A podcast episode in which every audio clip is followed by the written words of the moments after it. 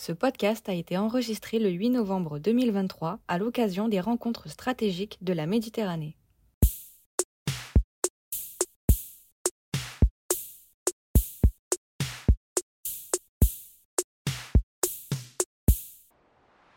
Bonjour à toutes et à tous et bienvenue dans ce nouvel épisode de la Boussole stratégique, le podcast de la FMES.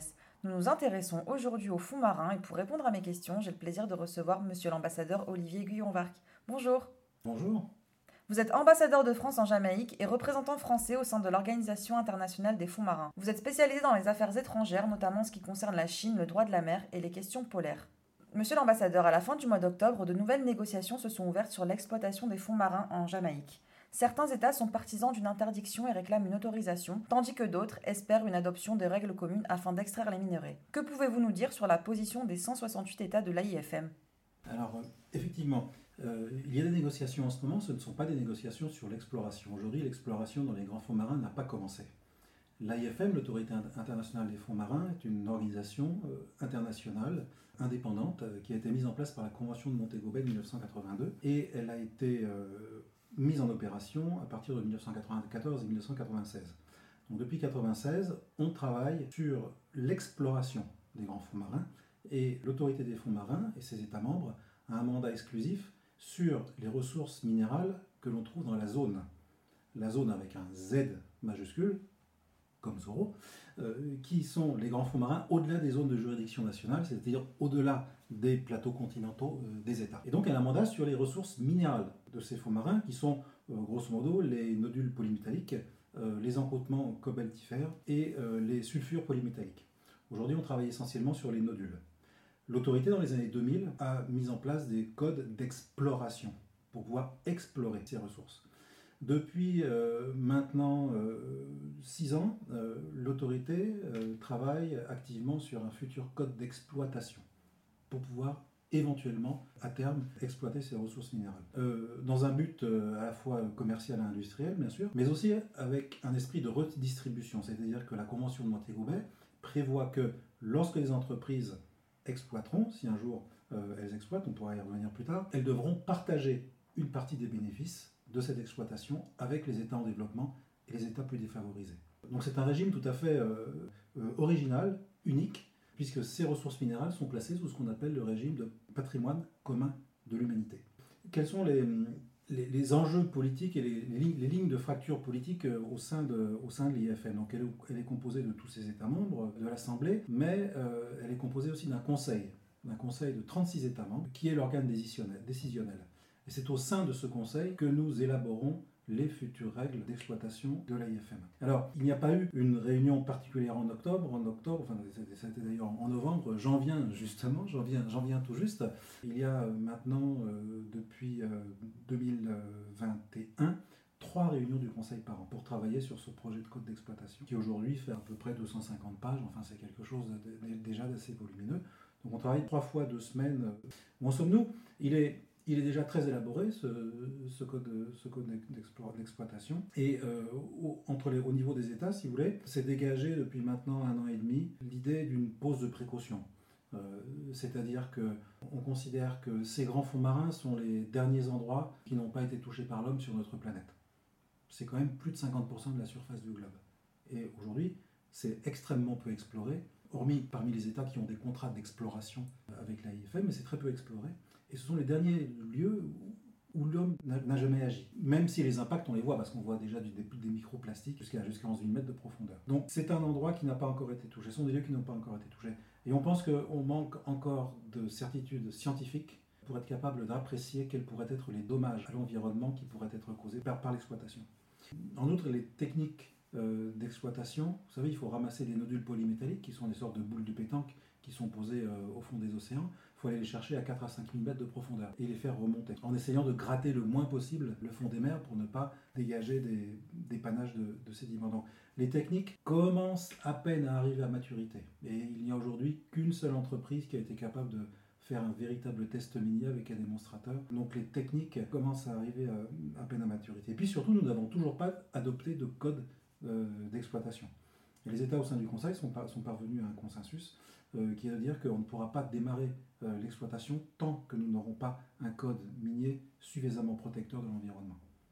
Nous, la France, nous avons une, une, politique, une position beaucoup plus, beaucoup plus avancée. Le président Macron, lors de la COP28 de Sharm el-Sheikh l'an dernier, a annoncé que la France était en faveur d'une interdiction de toute exploitation. C'est-à-dire que quand on dit interdiction, on dit qu'on ne veut pas démarrer cette nouvelle activité. Nous considérons qu'il est bien trop tôt pour démarrer cette nouvelle activité et pour le moment, nous considérons qu'il n'en est pas question. La plupart de tous les autres États, eux, sont sur ce que j'évoquais tout à l'heure, une pose de précaution, c'est-à-dire qu'on ne va pas démarrer cette exploitation tant que, un, on n'aura pas un code minier, et tant que, deux, on ne sera pas capable de démontrer scientifiquement euh, que cette exploitation ne va pas détruire euh, irrémédiablement les écosystèmes des grands fonds marins. Voilà Alors, au sein des États du Conseil, il y a des États qui sont quand même plus avancés que d'autres. La France, par exemple, nous avons deux, trois contrats euh, d'exploration sur chacune des ressources de la zone. Euh, un pays tel que la, Chine, par exemple, a cinq contrats d'exploration dans les grands fonds marins. Euh, la Corée en a deux, le Japon en a deux. Donc les, grandes nations technologiques, si vous voulez, se, mettent euh, en ordre de bataille pour pouvoir un jour éventuellement exploiter ces ressources si jamais on en avait besoin, pour, notamment pour nourrir la transition écologique qui va nécessiter beaucoup de minéraux. Mais nous, pour nous, la France, c'est abstinence. On ne démarrera pas l'exploitation et nous sommes engagés à ne jamais euh, démarrer euh, une exploitation. Je vous remercie. Vous avez parlé de la France, mais à l'heure de la transition énergétique, la Chine investit massivement dans les minerais. Elle serait donc en faveur de l'exploitation des fonds marins pour les extraire justement. Comment Pékin se démarque-t-il euh, dans cette situation? Alors, effectivement, comme je l'évoquais tout de suite, la Chine a cinq contrats d'exploration sur, les trois ressources. donc la Chine, la se prépare. On connaît les ambitions générales de manière euh, industrielle euh, et géopolitique de la Chine. La, Chine veut aujourd'hui être partout, donc elle estime qu'elle doit être là, comme, beaucoup d'autres États d'ailleurs. Hein. La Chine aujourd'hui contrôle euh, entre 90 et 100% des terres rares, enfin de tous ces minéraux dont nous avons besoin la, pour la transition écologique, qu'elle trouve sur son territoire terrestre, mais elle estime qu'elle ne peut pas rester en dehors de cette, de cette exploration. Mais je dirais c'est la seule manière dont elle se démarque. C'est-à-dire que la Chine négocie euh, tout à fait de bonne foi euh, avec, la, avec la préoccupation euh, de la protection de l'environnement, la préoccupation d'obtenir un code minier solide. Donc la, Chine n'est pas du tout un outsider dans ces négociations. Elle négocie tout à fait activement et de manière, je dirais, de manière tout à fait constructive. D'autres pays, par exemple, comme la, comme la Russie également, étonnamment, euh, l'attitude de la Russie est assez constructive. Euh, mais nous avons aussi euh, l'Allemagne, la Belgique, les Pays-Bas ou l'Espagne, par exemple, qui n'a aucun contrat d'exploration, donc qui, a priori, ne va pas s'engager dans cette technologie, mais qui, est, qui elle, est aussi là et, et négocie et apporte sa pierre à cet édifice juridique. Avant d'être ambassadeur en Jamaïque, vous étiez consul général à Wuhan, notamment pendant la crise du Covid-19. Pouvez-vous nous parler de votre expérience? Oui, alors merci pour cette question. Ça a été une expérience tout à fait euh, extraordinaire dans le vrai, dans le vrai sens du terme, en, en, dehors de l'ordinaire. Et c'était donc une, une, période de crise. Je crois avoir été le premier à rapporter à, à Paris euh, le 31 décembre 2019 qu'il y avait une quinzaine de cas d'une pneumonie atypique euh, qu'on ne connaissait pas. Mais à ce moment-là,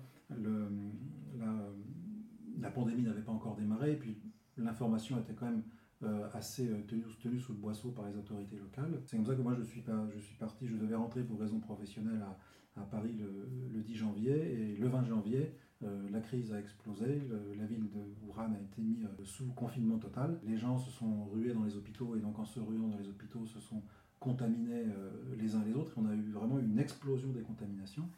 les gens étaient absolument interdits de, sortir. la, question s'est assez euh, rapidement posée au Quai de savoir qu'est-ce qu'on fait des Français. Euh, est-ce qu'on les évacue ou pas? Et donc la, décision a été prise très rapidement d'évacuer les Français. Euh, c'était très compliqué puisque la, ville était totalement sous embargo. La province du Roubaix elle-même, dans laquelle s'inscrit euh, Ouran, c'est 11 millions d'habitants hein, quand même. Hein. La province du Roubaix, c'est 70 millions d'habitants. Donc c'est l'équivalent de la France qui était coupée du monde. L'aéroport, bien entendu, était fermé, sauf pour les vols militaires intérieurs de l'armée chinoise qui commençaient à apporter des, euh, secours. Et donc, euh, nous avons décidé, le ministère des Affaires étrangères a décidé d'affréter des, avions euh, spéciaux pour aller récupérer, chercher les Français et puis, et puis les, ressortissants de l'Union européenne. Et donc moi je suis rentré, comme j'étais à Paris, j'étais bloqué à Paris, il n'y avait plus de vol commercial bien entendu. je suis rentré à Ouran avec le premier vol spécial qui, était, qui était chargé de, médecins, beaucoup de médecins militaires notamment, et puis beaucoup de matériel médical, puisqu'à l'époque la Chine en manquait beaucoup. Ensuite ça s'est inversé, c'est nous qui en avons manqué, et c'est nous les avons achetés en Chine. Donc je suis rentré le 20 janvier avec ce premier avion pour retrouver mon équipe, une toute petite équipe, puisque nous sommes restés à quatre volontaires seulement. Les, autres agents euh, soit sont restés confinés chez eux, les agents chinois locaux, ou alors les agents français ont, quitté Wuhan pour, euh, rejoindre la France. Nous avions donné des consignes d'ailleurs en ce sens, puisqu'on ne connaissait pas encore vraiment la gravité de la maladie, on voyait vraiment que les gens mouraient. Et donc nous avons sur un mois, entre le, 20 janvier et le 20 février, organisé quatre vols euh, spéciaux, avec l'aide de notre ambassade à, à Pékin et puis l'aide du centre de crise à Paris, pour évacuer 540 ressortissants, majoritairement des Français, mais aussi des ressortissants de l'Union européenne et d'autres nationalités euh, qui étaient un peu perdus euh, là-bas à Oran et qui voulaient vraiment partir. Et puis ensuite a commencé un confinement de 77 jours, euh, pendant lequel on ne pouvait pas sortir. On était, on était très très peu, très, très peu ravitaillés. J'ai bénéficié d'ailleurs de la, de la solidarité des réservistes citoyens de la marine qui m'ont envoyé quelques, quelques paquets avec du pâté naf et une bonne bouteille. Donc nous sommes restés à quatre et pour moi il n'était pas question de partir. Il n'était pas question de fermer le consulat. Je pense que euh, c'est dans ces périodes de crise, et on le voit aujourd'hui, mais de manière encore plus aiguë euh, avec ce qu'ont fait nos collègues euh, en Afrique, au Soudan, et ce qu'ils font aujourd'hui en, Israël et à Gaza. Gaza, c'est périodes de crise où les diplomates, je pense, nous sommes encore plus utiles que d'habitude, parce que nous sommes vraiment au service de nos concitoyens et pas seulement au service pour des raisons administratives, mais ce sont des questions de santé et même parfois de vie ou de mort.